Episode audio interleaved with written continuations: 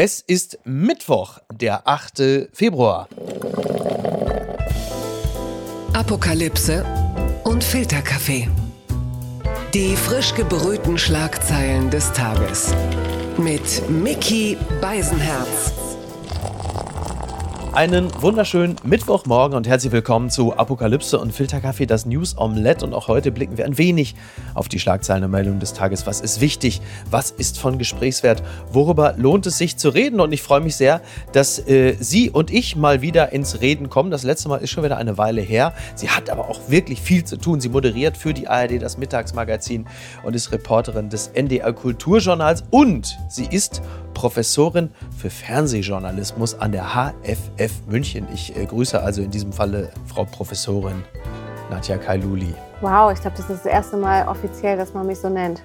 und wie fühlt sich's an? Ich finde es geil. Ich finde es richtig gut, weil ich habe ja weder studiert noch Abitur und als ich jetzt im Dezember so eine Post bekommen habe von äh, Herrn Dr. Äh, Markus Söder, der jetzt sozusagen ja, mein, oh. ja, ist ja jetzt sozusagen mein Chef. Schauen Sie, Frau Kailuli, Bayern braucht sie. genau. Da hat mich der Bayern früher mal rausgeschmissen, als ich noch beim BR war. Nee, ich muss ganz ehrlich sagen, ich finde es gut.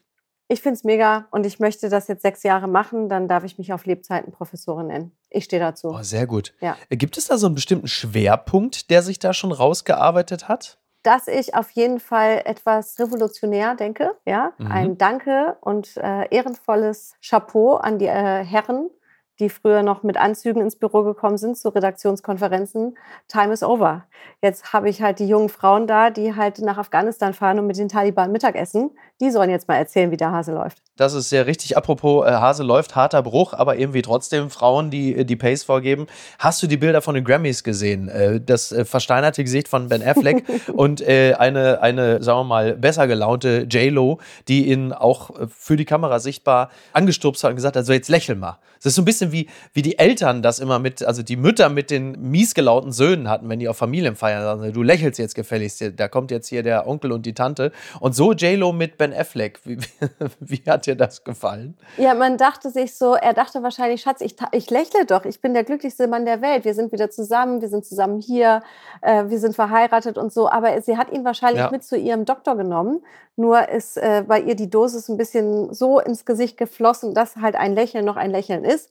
Und bei ihm ist alles eingefroren. Man muss auch sagen, Männer, die das erste Mal vielleicht Botox benutzt haben, müssen damit auch erstmal klarkommen. Und ich dachte, mein Gott, die Stirn ist so glatt, da hilft kein Puder mehr und jeder regt sich auf, dass die zoffen. Aber ich glaube, er hat gelächelt, es hat nur keiner gesehen. Oder es war die Hafermilchdiät. es war die Gerd Schröder, Soyun Schröder Kim Hafermilchdiät und die hat er einfach ein bisschen hart durchgezogen. Man weiß das ja nicht so genau. Man weiß es nicht, aber sie waren zusammen da. Die sah aus wie äh, 35 und ist Anfang 50, ich weiß es nicht. Mhm. Er war auch da und ich muss aber sagen, Freunde, was würde man dafür tun, um an diesem Tisch zu sitzen? Ne?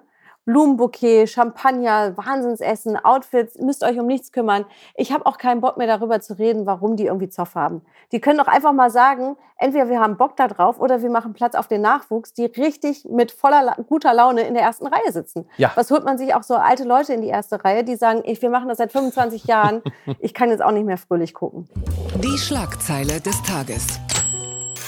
Pistorius, Ukraine erhält mehr als 100 Leopard 1 Panzer, das berichtet die Berliner Morgenpost. Verteidigungsminister Pistorius kommt nicht mit leeren Händen zu seinem ersten Besuch nach Kiew. Die Ukraine erhält Waffenhilfe. Ja, es war ein bisschen überraschend, dass Pistorius plötzlich in Kiew aufgetaucht ist. Äh, er traf den ukrainischen Verteidigungsminister Alexei Resnikow und hat halt nach Angaben von Pistorius, da ist es jetzt tatsächlich so, dass eine Gruppe mehrerer europäischer Länder mehr als 100 Kampfpanzer des älteren Typs Leopard 1A5 erhalten sollen. Bis zum ersten oder zweiten Quartal 2024 sollen mindestens drei Bataillone damit ausgestattet werden. Das sagte der SPD- Politiker. Ich muss ehrlicherweise sagen, wenn ich sowas höre wie 1A5, dann kommt bei mir noch so eine alte Corona-Gänsehaut, wenn man das Gefühl hat, da ist wieder irgendeine eine neue Variante. Aber in dem Fall ist es eine alte Variante äh, des Leopards. Und äh, ich glaube, die Ukraine ist über diese äh, Botschaft ganz glücklich und für Pistorius auch nicht das allerschlechteste Antrittsgeschenk, wenn man sich da vorstellt als neuer Verteidigungsminister Die Alte hat ja nicht so eine super Figur gemacht, wenn man sich erinnert. Nee, das nun nicht. Aber ich weiß nicht, wie es dir geht, aber als ich das heute so gesehen habe, ähm, wie die da zusammen stehen, das ist ja fast schon so eine Heldentat, dass man da hinfährt und sich halt mhm. mit Zelensky abbilden lässt und dass der nun jetzt eben diese Panzer da im Gepäck hat, das ist ja jetzt nun keine mhm. neue Meldung. Aber bei mir tut sich da, ich, ich habe da kein gutes Gefühl mit, wenn ich diese, ja. diese Bilder sehe, weil das für mich so eine gefühlte Panzerschau schon ist die wir so ja eigentlich nie haben wollten. Du meinst so ein bisschen so diese Panzer-Euphorie, so im Stile von Free the Leopard und Emojis und. Ich meine, wir reden hier von Kriegswaffen, wir mhm. reden hier von Panzern, wir reden hier von hartem Geschütz, so. Und auf einmal gibt es so Bilder, wo so zwei Herren nebeneinander stehen, unser neuer Verteidigungsminister äh, Zelensky, und man denkt sich so, ah ja, toll, wow, er hat, er hat Geschenke im Schlepptau. Ja, ja. Ja, also wir reden hier immer noch über einen Krieg und mit dieser Panzerlieferung wissen wir auch, Freunde, der ist nicht übermorgen vorbei. Ja. Wir reden hier von einer Sache, die sich hier noch ein paar Monate, wenn nicht sogar Jahre zieht. Ja, alleine die Botschaft, dass man ja, äh, wie gesagt, vom ersten oder zweiten Quartal 24 spricht, ja. Äh, dass zeugt ja schon von einer gewissen äh, Langfrist, mit der man das Ganze. Das ist vermutlich auch richtig und klug, mhm. aber ich schließe mich dir total an. Also, dass man dann teilweise, dass der Krieg von manchen schon so ein bisschen so festivalisiert wird, finde ich auch ein bisschen seltsam. Hat möglicherweise, wenn wir es wohlwollend betrachten, damit zu tun, dass die Erzählung, je mehr Panzer und Waffen man liefert, desto schneller ist der Krieg vorbei oder eine Verhandlungsgrundlage geschaffen. Wenn man das so sieht, dann würde ich da noch mitgehen. Aber es ist schon erstaunlich, wie adaptionsfähig wir auch sind. Ne? Also bis vor ein paar Monaten, da wurden äh, Soldaten in der Bahn noch angespuckt, weil sie im Grunde genommen für alles Böse standen. Und jetzt jubelt Katrin Göring-Eckardt äh, über Free the Leopards. Das ist schon ein erstaunliches Tempo. Ja, das muss man schon sagen. Finde ich auch. Und ich finde halt einfach auch so, dass unter äh, Journalistinnen und Journalisten irgendwie uns ein bisschen die Kreativität verloren oder meint verloren zu gehen, wie wir darüber berichten. Mhm. Auf einmal reden wir über einen Überraschungsbesuch in Kiew. Ja. Vor ein paar Monaten hätten wir noch darüber gesprochen. Es ist aus Sicherheitsgründen eben vorher nicht bekannt gewesen, dass äh, unser Außenminister auch nach Kiew reist. Genau. Heute ist es ein Überraschungsbesuch nach dem Motto: Mein Gott, er hatte noch ein bisschen Zeit, jetzt fährt er auch noch mal schnell nach Kiew. Nein, Freunde, wir reden halt immer noch davon, dass ein Verteidigungsminister mhm. in ein Kriegsgebiet fährt. Ja. Absolut, es total. Ist kein Überraschungsbesuch. ja, so. ja. Finde ich ein bisschen bitter, auch für uns Journalistinnen und Journalisten, äh, wie wir anfangen, darüber zu schreiben, damit das irgendwie noch eine Headline ist und irgendwie noch ein bisschen die Leute dazu bringt, das auch zu lesen. Das erschüttert mich ehrlich gesagt ein bisschen. Blattgold. Erdbeben in Türkei und Syrien. Präsident Erdogan ruft Ausnahmezustand in zehn Provinzen aus. Das berichtet die FAZ. Der türkische Präsident Recep Tayyip Erdogan hat nach der Erdbebenkatastrophe in der Südosttürkei einen Ausnahmezustand in zehn betroffenen Provinzen ausgerufen, Zitat, um sicherzustellen, dass die Such- und Rettungsarbeiten und die anschließenden Arbeiten schnell durchgeführt werden, habe ich beschlossen, auf der Grundlage der mir durch Artikel 119 der Verfassung übertragenen Befugnisse den Ausnahmezustand auszurufen. Das sagte Erdogan am Dienstag. Zunächst einmal klar fürchterliche Bilder, die wir dort äh, aus Syrien und der Türkei bekommen, auch auf eine schlimme Art und Weise beeindruckend zu sehen, wie diese Gebäude einfach wegkrachen und die Verzweiflung der Menschen. Äh, wir werden auch in die Shownotes wieder entsprechende ähm, Daten einfügen, dass man weiß, wo man hin spenden kann. Das ist klar. Interessant ist es trotzdem, was für eine Situation das jetzt für Präsident Erdogan ist und wie das für ihn werden wird. Der Mann befindet sich ja auch im Wahlkampf und was bedeutet das jetzt mhm. für ihn? Wie siehst du das? Du bist ja viel auch im Ausland unterwegs, du blickst viel ins Ausland. Ja, ich bin leider gar nicht mehr so viel unterwegs, aber ich habe natürlich auch den Podcast von euch von gestern gehört, ähm, wo Aleph, Aleph darüber gesprochen hat, ähm, eben auch die, die Kritik geäußert hat ne, an die Türkei, was, äh, was die Architektur betrifft, die Baumaßnahmen etc. Mhm. Und natürlich ja. muss, muss sich jetzt Erdogan eben als Staatschef zeigen, der äh, nicht nur Propagandapolitik im eigenen Land macht, sondern vor allem jetzt humanitäre Politik macht, ja, Katastrophen Katastrophenpolitik ja. macht. Die Frage ist natürlich, ab wann ist es gerechtfertigt, darüber zu sprechen? Wahlkampf in Zeiten von einem Erdbeben von mhm. über 7000 Menschen, die dabei gestorben sind und die Dunkelziffer ist noch viel höher bin ich auch immer unschlüssig, ab wann der richtige Zeitpunkt ist, darüber zu sprechen, wie jetzt äh, ein Staatschef damit umzugehen hat, was den Wahlkampf betrifft. Wir erinnern uns an ja. Laschet äh, in unserem Lande, äh, als wir die Flutkatastrophe hatten. Das ist nicht ganz so glücklich gelaufen. Genau, es ist jetzt nicht Zeit, Wahlkampf zu machen. Es geht darum, ähm, eben jetzt irgendwie zu zeigen, es geht hier um die Menschen. Das kann man Armin Laschet übrigens wirklich nicht äh, vorwerfen, dass er die Flutkatastrophe zu seinen Gunsten im Wahlkampf genutzt hätte. Den Vorwurf muss er sich wahrlich nicht gefallen lassen. Was Erdogan angeht, ähm, genau, also klar, ne, der Verdacht oder die Vermutung liegt nahe, dass ein starker Präsident, der sich im Katastrophenfall, in Deutschland hieß das immer schnell und unbürokratisch um die Leute kümmert, dass das natürlich jemanden wählbar oder wiederwählbar macht. Auf der anderen Seite könnte aber Erdogan auch ein großes Problem bekommen, denn es wird von immer mehr Menschen die Frage nach dem Verbleib der sogenannten Erdbebensteuer gestellt. Also offiziell heißt das Ganze private Transportsteuer und äh, seit dem verheerenden Erdbeben von 99 hatte die Türkei 88 Milliarden türkische Lira eingesammelt, also nach heutigem Währungskurs 4,67 Milliarden US-Dollar.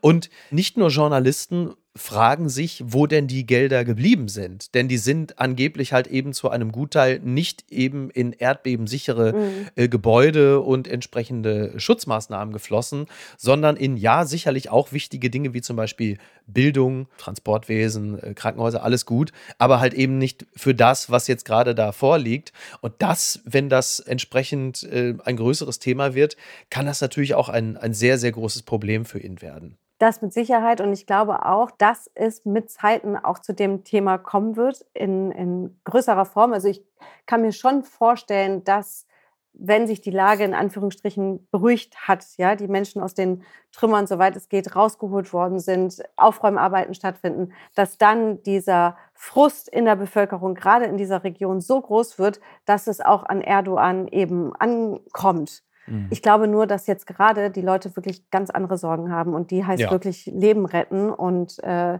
das weiß Erdogan auch. Dementsprechend wird sich, glaube ich, erst in den nächsten Wochen zeigen, welches Ausmaß im politischen Sinne dieses Beben eben für Erdogan hatte. Das hat mich überrascht. Nach Kokainvorwürfen Zukunft von Eintracht-Präsident Fischer ungewiss. Das berichtet die Frankfurter Rundschau. Die Frankfurter Staatsanwaltschaft ermittelt wegen Drogenbesitzes gegen Eintracht-Präsident Peter Fischer. Ja, das ist, äh, wie auch die Frankfurter Rundschau hier schreibt, eine Lappalie, äh, nun wahrlich nicht nach Paragraph 29 des Betäubungsmittelgesetzes, drohen dem 66-Jährigen bis zu fünf Jahre Haft, auch gegen Fischers Ehefrau und seinen 25 Jahre alten Sohn, der mit dem Eintracht-Präsidenten zusammenlebt, wird ermittelt. Das Ganze ist ja auch erst dadurch rausgekommen, also der Vorgang war in etwa so, dass der 13-jährige Sohn von Peter Fischer, der auch bei ihm lebt, zusammen mit dem 25-jährigen Sohn, dass der in der Schule mit einem Freund Kokain konsumiert haben soll. Daraufhin sei dann die Mutter des Schulfreundes aufmerksam geworden. Sie stellte Verhaltensauffälligkeiten bei ihrem Kind fest, das offensichtlich äh, viele Mengen Kokain konsumiert. Ich weiß nicht, was der Junge gemacht hat. Ihm sind möglicherweise tolle Werbetexte gekommen oder gute Reklameideen plötzlich. Aber das natürlich. Also, also zum Glück gibt es noch Auffälligkeiten, wenn so ein junger Typ Kokain nimmt. Ja, also wenn du da nichts mehr merkst, dann ist natürlich auch blöd. Ist zunächst in Frankfurt erstmal eine gute Botschaft, muss man sagen. Ja, ist richtig. ich bin ja nicht so so fußballaffin und so drogenaffin mhm. erst recht nicht.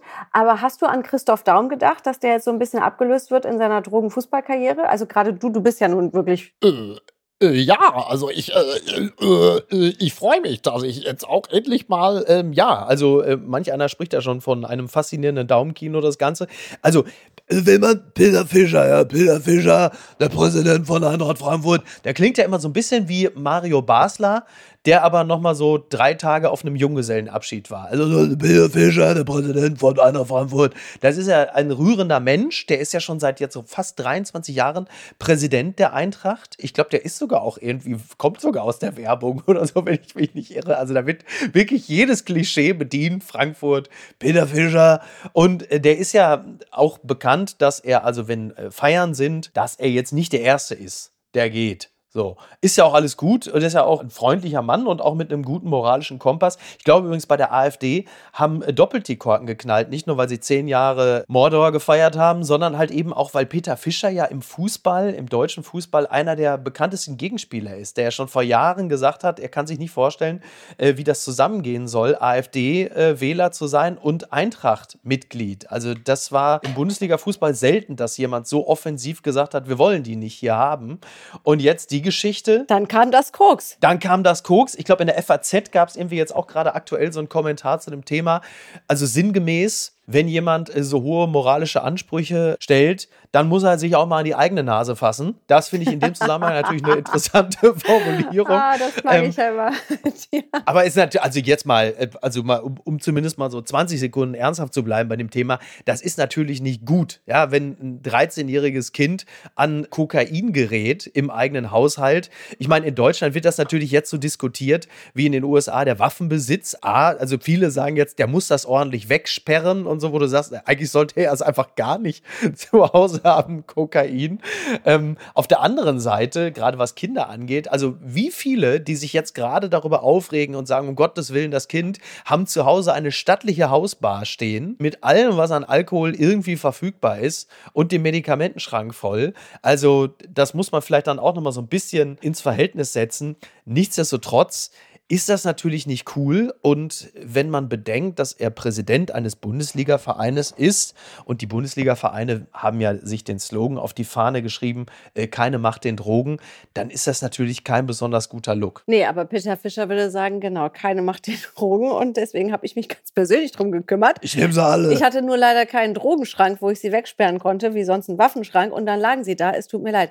Was mich so im Positiven, wenn man das so sagen darf, triggert, ist einfach auch äh, sozialpolitisch zu sagen, ey Freunde, das passiert eben nicht nur in den Milieus von Frankfurt, das passiert auch bei einem Peter Fischer. Ja. If you like it or not, ja. Also er ist auch nur ein Mensch und er hat äh, nicht, nicht, dass man das jetzt gutheißen will, aber dass man so ein bisschen wegkommt von der Schmuddelschublade von, ach nee, da muss man auch eine ganz ganz in der Ecke von Frankfurt wohnen, dass das passiert, dass ein 13-Jähriger über die Eltern an die Drogen kommt. Nein, es passiert auch eben bei einem Peter Fischer, Freunde. Ja, absolut. Bei der Vornamenabfrage der CDU ergeben sich Namen wie Peter, äh, ich weiß nicht, wie der Sohn heißt, wahrscheinlich Justin.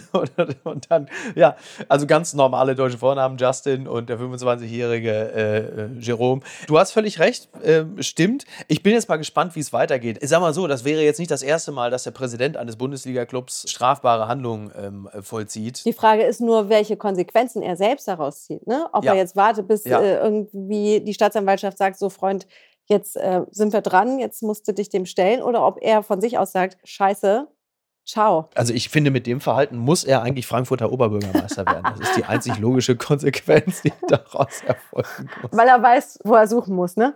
Endgültig zu weit gegangen. Autofahrer fährt Klimaaktivist über den Fuß. Der brüllt vor Schmerz.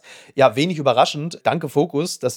Dass er, also der Originalsatz ist wohl, sind Sie bescheuert? Immerhin äh, freundliches Sie. Bei einer Straßenblockade der letzten Generation am Montagmorgen in Berlin kam es erneut zu Handgreiflichkeiten. Einem der Aktivisten fuhr dabei sogar ein Fahrzeug über den Fuß. Die Polizei ermittelt. Ja, es gibt Videomaterial und da ist halt tatsächlich ein äh, Autofahrer einem Straßenblockierer über den Fuß gefahren. Der schrie halt noch, sind Sie bescheuert? Die Antwort ist, glaube ich, äh, ja, der ist natürlich bescheuert, dass er dem über den Fuß fährt. War der Fuß denn festgeklebt? Das ist eine gute Frage. Das weiß ich gar nicht. Ja, weil sonst sind doch immer die Hände festgeklebt, weil den Fuß hätte man ja noch. Nadja, du stellst halt immer die richtigen Fragen. Ich weiß es tatsächlich nicht. Aleph Doan und Markus Feldenkirchen haben ja schon ähm, über das Thema auch am, am, Dienstag gesprochen und unter anderem festgestellt, äh, dass sie zu einer derartigen Form des Aktivismus nicht bereit wären bei so läppischen Forderungen wie einem 9-Euro-Ticket und einem Tempolimit. Dem würde ich mich anschließen. Ich würde mir für ein 9-Euro-Ticket nicht über den Fuß fahren lassen. Aber nochmal die Frage, wie überraschend ist es, dass es jetzt zu dieser Körperverletzung, denn das ist ja zweifelsohne eine, gekommen ist? Und was sind die Gründe dafür? CDU und CSU würden sagen, äh, das war doch klar. Sie äh, vergraulen ja hier ihre mhm. eigenen äh, Wähler, potenziellen Wähler. Ja, sie mhm. erreichen ja genau das Gegenteil. Eben nicht, dass mehr Menschen sich dem Klimawandel positionieren und Klimaaktivisten unterstützen, sondern genau das Gegenteil passiert. Dass früher oder später einer durchdreht, äh, war, glaube ich, allen klar irgendwie. Es ist ja eher überraschend, dass es ja. jetzt erst passiert vielleicht und bisher ja eher so in Beleidigungen und äh, ja, Auseinandersetzungen am, im Straßenverkehr mit Lkw-Fahrern gekommen ist. Ja. Nichtsdestotrotz entschuldigt das das natürlich nicht. Andere würden sagen, das, was die Klimaaktivisten da machen und sich festkleben und äh, den Verkehr blockieren etc., ist auch äh, im demokratischen Sinne nicht das, was wir im Rechtssystem verankert haben. Kann man jetzt lange drüber streiten. Ja. Zum Glück war es nur der Fuß. Ist das jetzt blöd, wenn man das so sagt? Wenn die Alternative wäre, dass er über den Kopf gefahren wäre, würde ich sagen, dann war es zum Glück nur der Fuß. Ne? Aber ja, es wird ja dann auch gerne sofort argumentiert, das ist jetzt auch das Werk der Presse, die dann auch die Menschen aufgeheizt und aufgehetzt hat. Äh, das kann man so sehen. Ich als langjähriger Verkehrsteilnehmer behaupte mal, dafür brauche ich jetzt weder die Bild noch die FAZ noch sonst irgendeine Zeitung, dass mir äh, der Kamm schwillt und äh, also ich jetzt, also sag mal, das lyrische wünsche ich, nicht ich persönlich, irgendjemandem über den Fuß fahre, weil ich dann irgendwann ausraste und mir das andauernd da passiert. Ich glaube, da brauchst du nicht irgendwelche Medien, die die aufhetzen. Gut ist es natürlich trotzdem nicht, klar. Also wenn du da irgendwie die Querfront hast aus CSU und Bildzeitung, die andauernd jetzt schon anfangen mit der Klima-RF, dass da irgendwann mal einer sagt, so, ich mache jetzt hier mal die Gegenbewegung und fahre da mal drüber. Ich wurde schon angehupt, weil ich zu langsam über den Zebrastreifen gegangen okay. bin, verstehst du? Also Na, immerhin warst du nicht festgeklebt. Ne? Die haben vielleicht nur gedacht, du hättest, du warst so langsam, dass einer dachte, hat die sich da festgeklebt. Ja, also die Aggression im Straßenverkehr und äh, innerhalb der Gesellschaft, vor allen Dingen post-Corona, das ist ja überall spürbar und ich bin fast ein wenig verwundert, dass es so lange gedauert hat. Ist natürlich schlecht und äh, darf nicht passieren und es gibt ja glücklicherweise Beweismaterial und da ist eine Anzeige wegen Körperverletzung natürlich nur absolut richtig und man wünscht sich, dass es da eine friedfertigere Begegnung gibt. Und ich würde mir auch wünschen, dass es über kurz oder lang gelingen möge, dass man auf das Thema Klimaschutz in hoher Intensität, aber auch so aufmerksam macht, dass es nicht andauernd immer nur um die Aggression gegeneinander geht. Mhm. Denn es wird ja selten nur über das Thema Klimawandel und Klimaschutz gesprochen, sondern eigentlich immer eher über die radikalen Maßnahmen und die radikalen Gegenmaßnahmen, wie wir gerade feststellen. Ja, ich glaube, wir alle, die dem äh, Klimawandel in dem Sinne wohlgesonnen sind, dass sie den einsehen und auch sehen, dass sich was verändern muss, äh, würden sich, glaube ich, alle wünschen, dass Klimaaktivismus in dem Sinne weiter stattfinden soll und muss. Aber dass äh, man sich wünschen würde, dass eben sich Festkleben auf Straßen auch irgendwann mal Früchte trägt im politischen Sinne und nicht in dem Sinne, dass irgendein Heini irgendeinem Typen oder Mädel über den Fuß fährt. Woanders ist es auch beschissen. Überschuss wird zu Parfüm. Franzosen verschmähen plötzlich ihre Rotweine, das berichtet NTV. Französische Winzer produzieren mehr, als die Leute trinken wollen, weil die Absatzzahlen vor allem in den Supermärkten drastisch zurückgehen. Greift nun der Staat ein, auch mit Hilfe von EU-Zuschüssen verwandeln sich unverkäufliche Bordeaux-Weine in Desinfektionsmittel oder Parfum. Wir sind ja hier frankophil heute. Ja, also ähm, es gibt immer noch 160 Millionen Euro an Zuschüssen und tatsächlich hat das Agrarministerium jetzt äh, gesagt, so, wir äh, müssen jetzt mal gucken, dass wir äh, aus dem Wein, den destillierten Alkohol, dass wir da jetzt Desinfektionsmittel, Parfüm machen, beispielsweise. Also ich meine, wer regelmäßig mit der Berliner S-Bahn fährt, der weiß, dass so manch einer Alkohol als Parfüm schon seit einiger Zeit benutzt. Das ist dann aber auch im Zweifel auch Schultheiß oder so. Noch nicht mal der teure Versch Ich blicke ja nun auch auf eine, eine langjährige alkoholische Karriere zurück. Ich habe schon Alkohol getrunken, den man sowieso grundsätzlich nur als Desinfektionsmittel hätte benutzen sollen. Also alleine in Kassel-Brauxel gab es sehr viele Stadtfeste. Da wäre es für mich besser gewesen. Ich hätte mir einfach nur die Hände mit dem Alkohol Alkohol eingerieben und ihn mir nicht zugeführt, aber gut. Apfelbeeren sind zum Beispiel. Oh, fantastisch, ja, genau. Also ja. das war wirklich, ich bin ja Jahrgang 77, das war ja teilweise ein Zeug. Wahnsinn, Wahnsinn. Ich glaube, ich habe auch mal Asbach mit Red Bull getrunken in meiner Not. Ist vielleicht auch ein bisschen das Problem, dass Gérard Depardieu äh, mittlerweile Russe ist dass man den Wein in Frankreich einfach nicht mehr so los wird. Also da sind ja teilweise Hektoliter an Wein, die einfach nicht mehr getrunken werden, weil der Dicke irgendwo in Moskau sitzt. Und Wodka schlürft. Wahrscheinlich. Ne? Champagner ne? ja. und Wodka. Ich habe mich gerade gefragt, weil wir gerade bei den Klimaaktivisten sind, wo sind denn die Lebensmittelretter in Frankreich? Ja. Ich meine, das ist doch auch einfach, äh, oder wegschütten, verschwenden, keine Ahnung. Kommen die da nicht auch und sagen, Freunde, das geht so nicht? Ihr könnt doch jetzt nicht einfach unseren Bordeaux hier wegkippen ja. oder als Putzmittel verwenden. Das ist ja Gehört Rotwein eigentlich als, äh, ist es ein Nahrungsmittel? Ich glaube ja. Und ich glaube, das Baguette ist doch vor einem Jahr auch immaterielles Weltkulturerbe äh, geworden. Da dürfte das ja für den Bordeaux ja wohl nur schon seit, seit langer, langer Zeit äh, so gelten. Wer isst bitte Baguette, ohne ein Bordeaux dabei zu trinken? Bordeaux in Deutschland, das kennen äh, viele Deutsche eigentlich nur als Farbton auf der Cargo-Weste, wenn sie äh, in den ZDF-Fernsehgarten gehen und sagen, bitte gerne in diesem Farbton und dann dann einmal nochmal bitte als Hose für meine Frau. Das ist vielleicht auch ein verheerendes Zeichen, dass unsere Gesellschaft immer weniger Alkohol konsumiert. Das ist ja in Deutschland ja auch so. Der Trend zum Alkohol ist bei Jugendlichen rückläufig. In Frankfurt wissen wir, warum wenig Alkohol getrunken wird man, man findet ja im Zweifel noch was bei Papa auf dem Nachttisch, was sich vielleicht was besser knallt. Aber das ist schon, also ich war schon erstaunt, dass das selbst in Frankreich jetzt gilt. Ja, ja, das ist dieser Instagram-Trend hier, ähm, alkoholfreier Januar und so. Ne? Ja, schönen Dank auch. Jetzt, jetzt sehen wir, was ja, haben wir, wir die Scheiße haben. jetzt. Danke, Dankeschön. Ja. Jetzt kippen die in, in Frankreich den Bordeaux weg. Was kann man damit kochen? Ja, der gute Kochwein. Ne? Wenn ich kochen könnte, dann würde ich ihn andauernd. Äh, das, ist das ist ja wohl nicht euer Ernst.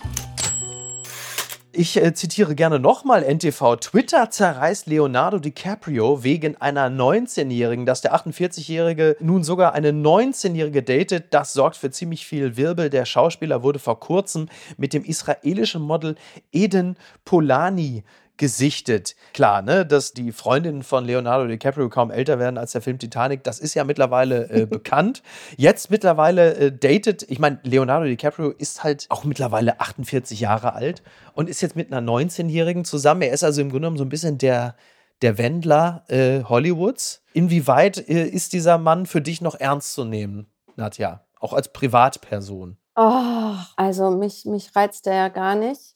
Und ich frage mich auch, inwieweit ich mich darüber aufregen soll. Mhm. Oh, schwierig. Ich finde es schwierig.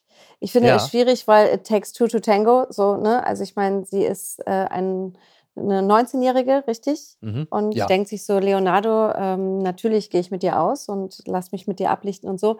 Ich finde es immer schwierig, äh, in, in solchen Diskussionen dann immer nur auf die Männer in Anführungsstrichen zu gucken. Da muss mhm. man, glaube ich, tiefer reinblicken, was Machtverhältnisse äh, betrifft, Machtstrukturen, dies, das, tralala.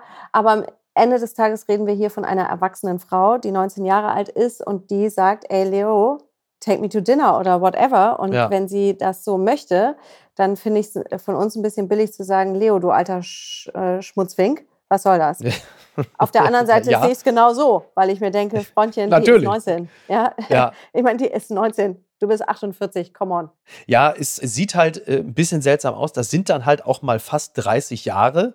Mhm. Das ist, äh, vergisst man so ein bisschen. Ich meine, äh, ich bin ja fast genauso alt. In unserem Alter kommen wir uns ja alle irgendwie vor, als wären wir ewig 25 und huch, plötzlich guckst du in den Spiegel und bis 50. Dann sieht das natürlich plötzlich doof aus, weil klar, natürlich bist du auch mit 48 grundsätzlich an 19-jährigen Frauen interessiert, weil die gut aussehen und auch mit 19 schon geradeaus reden können, bis du dir dann doch mal den Personalausweis zeigen lässt und feststellst, irgendwie weiß ich nicht. Nee, aber ich glaube, er sieht das nicht. Er lässt sich weder dem Perso zeigen, noch fühlt er wahrscheinlich, dass er so alt ist, wie er alt ist. Ich weiß es nicht. Aber äh, ein Geschmäckler hat schon. Ja. Gut finden würde ich jetzt sagen, tue ich es nicht. Aber ähm, am Ende, ja, schwierig. Er muss einfach mehr drehen, dann kommt er nicht auf solche Gedanken. Der muss einfach mehr drehen und der muss im Zweifel wieder irgendwo ins Eis und mit einem Bären ringen und äh, in so einem ausgehöhlten Vieh pennen. Dann kommen wir auf ganz andere Gedanken. Das ist doch einfach so. Papala Paparazzi. Jetzt kommen wir mal zu unserem Leonardo DiCaprio. Peter Klein, Iris Klein. Ich kann dazu fast gar nicht sagen. Die Bunte schreibt, Iris Klein nach Fremdgeh-Drama soll sie für Interviews abkassieren. Der Fremdgeh-Skandal um Iris Klein und ihren Mann Peter zieht immer weitere Kreise. Nun scheint es für die Katzenberger Mutter aber auch einen positiven Aspekt zu geben. Und der besagt, dass es wohl ein Exklusiv-Interview geben soll. Und es ist aber wohl äh, nicht RTL, die hinter dem Deal stecken, sondern das soll wohl ein anderer Sender sein, der sich die Rechte an dem Exklusivinterview mit Iris Klein äh, gesichert hat. Ich will dazu nur sagen, äh, vor kurzem, also ich weiß jetzt nicht, wie du den internationalen Star-Appeal von Iris Klein, der Mutter von Daniela Katzenberger, einschätzt. Ähm, du bist ja immerhin ähm, Professorin fürs Fernsehen. Ja, du kannst es mir ja eigentlich sagen, aber ich will nur sagen, Sat1 hat vor wenigen Wochen kolportierte 500.000 Euro für ein Exklusivinterview mit Boris Becker gezahlt. Ist das Und wahr? so richtig gut war es von der Quote her nicht. Und jetzt müssen wir diese beiden mal ins Verhältnis setzen. Also Iris ja. Klein hat, glaube ich, mehr Geld auf dem Konto mittlerweile als Boris Becker. Aber trotzdem, äh, wie interessant ist diese Frau für Fernsehdeutschland? Also als ich mich äh, auf diese Sendung äh, vorbereitet habe und wusste, okay, vielleicht wird hier Iris Klein irgendwie Thema sein und ich dann ich in Verbindung mit ja und dann dachte ich so, wie jetzt hat Iris Klein Katzen bekommen von ihrem Ex. Ah, ich ja. habe es gar nicht zusammengekriegt. Ich sag's dir ganz ja. ehrlich. Ich habe es nicht zusammenbekommen, was das Thema war, bis ich dachte, ach so, die Iris. Okay, und dann dachte ich so, so Freunde, ihr alle, die ihr sie aufgebaut habt, von, was war das damals, Vox, nicht wahr? Ja. RTL 2, ja, genau. Vox, ich ja, weiß es nicht. Ja, so, ja, nee, ich glaube, es war wirklich Ihr Vox. müsst jetzt auch die Pille schlucken. Ihr müsst jetzt durchziehen. Ja. Und jetzt zahlt ihr auch dafür und holt euch das Exklusivinterview, was vielleicht am Ende des Tages keiner sehen will. Ja. Ihr habt euch damals gesagt, so, wir holen die Katze aus dem Sack. Und jetzt müsst ihr für den ganzen Clan mitzahlen. Jetzt ihr zahlt jetzt genau. jedes, das finde ich eigentlich gut, dass man da auch mal diese Sender in die Pflicht nimmt und in die Verantwortung nimmt und sagt, ihr zahlt jetzt jeden Scheiß an die, jedes Exklusivinterview genau. und äh, für Cordalis mit und Jenny Frankhauser und für Peter Klein, für den ganzen Clan, den ihr hier groß, finde ich eigentlich gut. Das sollte man in Zukunft wirklich mit mehreren machen. Da gibt es ja auch, also gibt es ja einige. Also die Ochsen, wer, wer zahlt die Ochsenknechts? Ich weiß es gar nicht. Wer muss die Ochsenknechts zahlen? Das machen doch die Söhne jetzt. Sind die nicht erfolgreich? Ja, ich glaube, im Zweifel machen es die Söhne. Also, das finde ich ist ein sehr guter Punkt. Ich bin ja auch der Ansicht, dass im Grunde genommen Iris Klein der äh, menschgewordene Beweis ist, dass das mit dem Reality-TV auch schon vor einiger Zeit massiv übertrieben worden ist, dass so jemand wie Iris Klein als Prominente in Deutschland durchgeht. Das ist eigentlich schon fast so eine Art Hurzeffekt, dass man sagt, wie weit können wir es eigentlich treiben? Wen können wir eigentlich noch zum Prominenten erklären? Ja. Und Deutschland hat es gefressen. Und jetzt fragen alle, was war denn da mit Iris Klein? Und äh, es wird einen Sender geben, der das Ganze dann entsprechend ähm, exklusiv begleiten wird.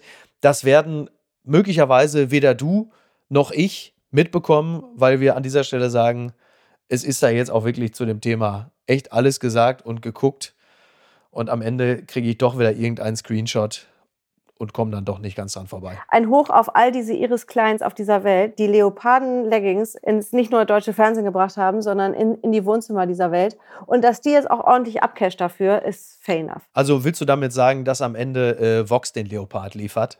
Wenn auch nur einen und drin steckt Iris Klein. Nee, wirklich. Ich meine, das Ding ist halt einfach, Iris denkt sich auch so, Freunde, ähm, ich habe hier äh, Streit mit meinem Typen, wollt ihr, dass ich darüber erzähle? Dann greift jetzt mal tief in die Tasche. Und dann sitzen da irgendwelche Hyopies bei RTL 2 und sagen, geile Story machen wir. Ja, blecht auch dafür, bitteschön. Iris Klein ist unser Prinz Harry. Das ja. wir festgestellt. Oh Sehr Gott. schön. Ja, das ist dann bitte äh, jetzt fürs nächste Seminar das Thema. Ich äh, werde, mich, werde mich heimlich einschreiben und werde das verfolgen, äh, Frau Professor. An dieser Stelle äh, möchte ich mich ganz herzlich bei dir bedanken. Schön, dass wir wieder miteinander gesprochen haben. Es ist wirklich viel zu lange her. Das müssen wir, glaube ich, beim nächsten Mal, äh, müssen wir die Intervalle so ein bisschen, müssen wir ein bisschen einkürzen. So kann es ja nicht bleiben, oder? Absolut. Ohne Koks. Ich habe es also die letzten 45 Jahre äh, gut ohne geschafft. Glaubt mir zwar auch keiner, aber es äh, ist tatsächlich die Wahrheit. Jetzt ist also, es raus. jetzt ist es raus. Nadja, vielen Dank. Dankeschön. Danke. Dir. Und äh, bis äh, zum nächsten Mal und äh, dir noch einen schönen Mittwoch. Ahoi. Bis dann. Ciao. Ciao, ciao. Apokalypse und Filtercafé ist eine Studio Bummens Produktion mit freundlicher Unterstützung der Florida Entertainment. Redaktion Niki Hassania. Executive Producer Tobias Baukhage. Produktion Hanna Marahiel. Ton und Schnitt Lara Schneider. Neue Episoden gibt es immer montags, mittwochs, freitags und samstags. Überall, wo es Podcasts gibt. Stimme der Vernunft und unerreicht gute Sprecherin der Rubriken Bettina Rust.